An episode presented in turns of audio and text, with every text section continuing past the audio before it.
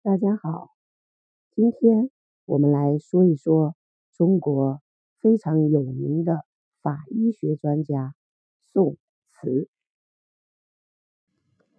在各种警匪片，经常有这样的情节：当一出现命案，警方总是下令保持现场完整，等待法医前来验尸，而法医。这一门行业着实令人感到神秘、恐怖、好奇，又充满敬意。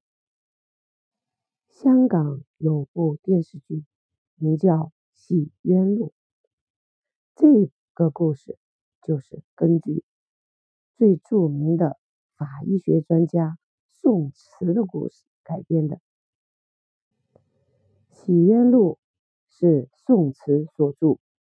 是世界上最早的一本法医书籍，而且现在英国、德国、俄国、日本都有一本，誉为经典之作。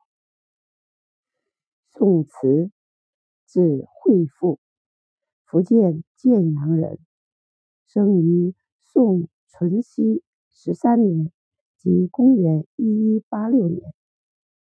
他在少年时代就特别喜欢思考问题。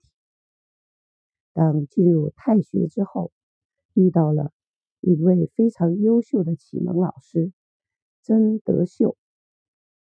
曾德秀是宋朝著名的理学大师，学识渊博，德高望重，为人有原则，富于正义感，而且非常爱护学生。宋慈在曾德秀的殷殷教诲之下，养成了朱熹学派“穷理以治其知，反攻以见其实”的笃实精神。他三十一岁中了进士，但是直到四十一岁才踏上仕途，担任南建州的通判。当他到达南建州，正巧碰上荒年。当时粮价暴涨，饥民遍地。宋慈心忧百姓，立即建议朝廷征用富户的余粮，用来周济平民。这件事虽然拯救了苦哈哈的穷人，但却惹怒了富豪之家。于是大户们联合出手，捏造事实。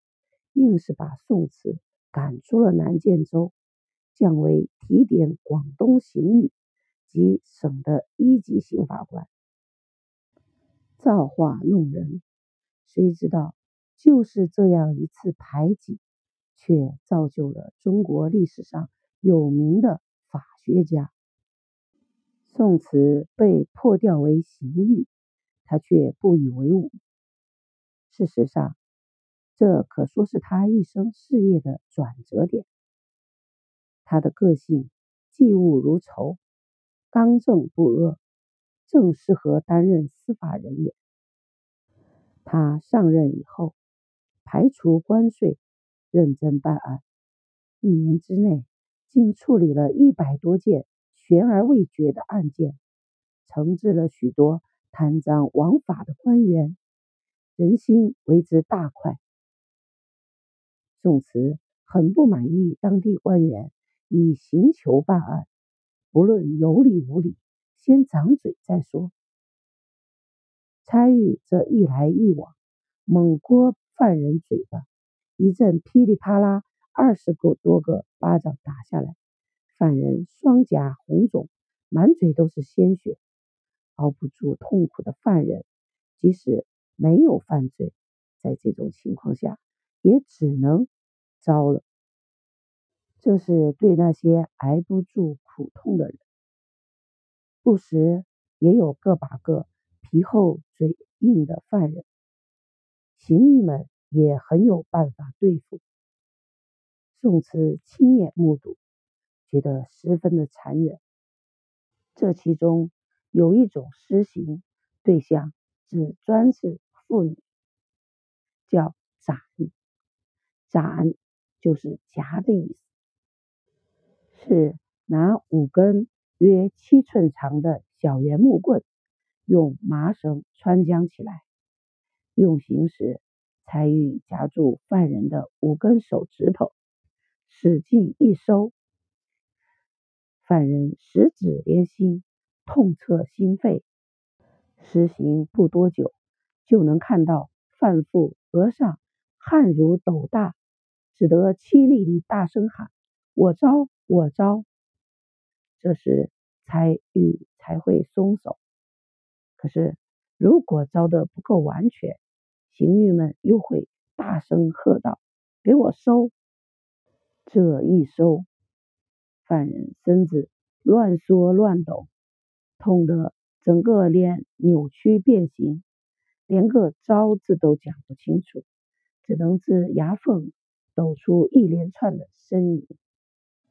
宋慈看到这里，实在看不下去，他长叹道：“无怪古人说‘三目之下，何求不得’。三目指的是套在人犯脖子、手上、脚上的刑具。”意思是说，只要善用刑具，何来担心犯人不招供？他虽然慈悲心肠，却也不放纵坏人作恶，力求做到勿枉勿纵。但凡有命案发生，必然亲临现场，监视仵作验尸。若仅是监视仵作验尸，也成就不了一代法医学家。促使他走上这条道路的是发生的一起自杀案。这起案件被定为自杀，原本已经可以结案，但宋慈却发现了其中的一个破绽。既然是自杀，为何伤口进刀轻而出刀重？哪里有人挨了一刀，反而力气更大了？于是下令彻查，结果发现原来是土豪杀了庄稼人，然后买通仵作，将案件诬为自杀。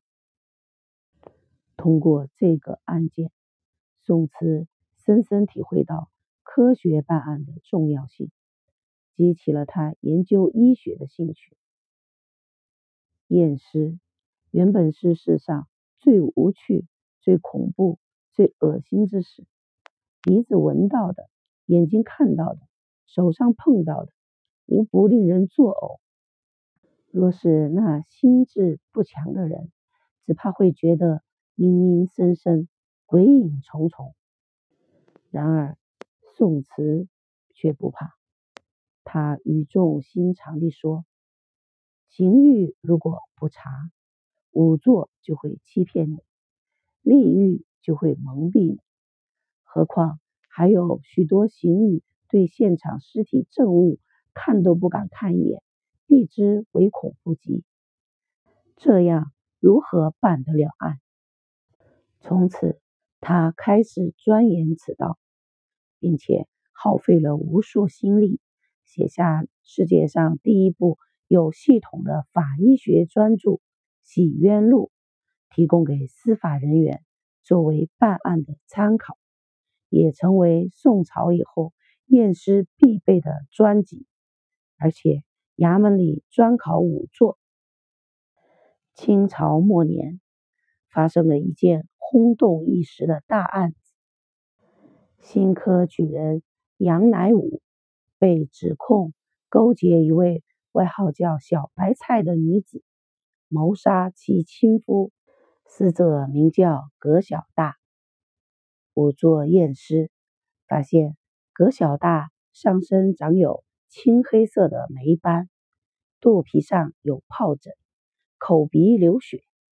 当拿银针探指甲，一片青黑。此时仵作翻开《洗冤录》，上面写的。中砒霜之毒者，片身发小泡，体青黑色，眼睛耸出，指甲青黑。由此，仵作断定为中砒霜而死。杨乃武与小白菜在一连串的刑求之下屈打成招，即将问斩。可是杨家人不甘心，多方奔走，四处请托，最后闹到慈禧太后那，开棺重审。在拥挤的人潮之中，有经验的老仵作拈起一块腮门骨，仔细一看。便断言葛小大是病死的。此话一出，全场哗然。仵作不慌不忙解释道：“骨头表面发黑，是潮气太重，长了霉斑。如果中毒而死，骨头内外都是黑色。可是这块骨头……”说到这儿，他拿起锉刀，轻轻一戳。骨头里面一片银白。从此，杨乃武、小白菜终于沉冤得雪。老仵作解释说：“当初验尸错误，是忘了在验尸之前，银针先要用皂角水洗干净。洗冤录上明明写的清清楚楚，可以说。”宋词的洗冤录在宋朝之后，也不晓得为多少人平反冤屈，一直到了今天，洗冤录仍然在国内和其他国家被广泛采用。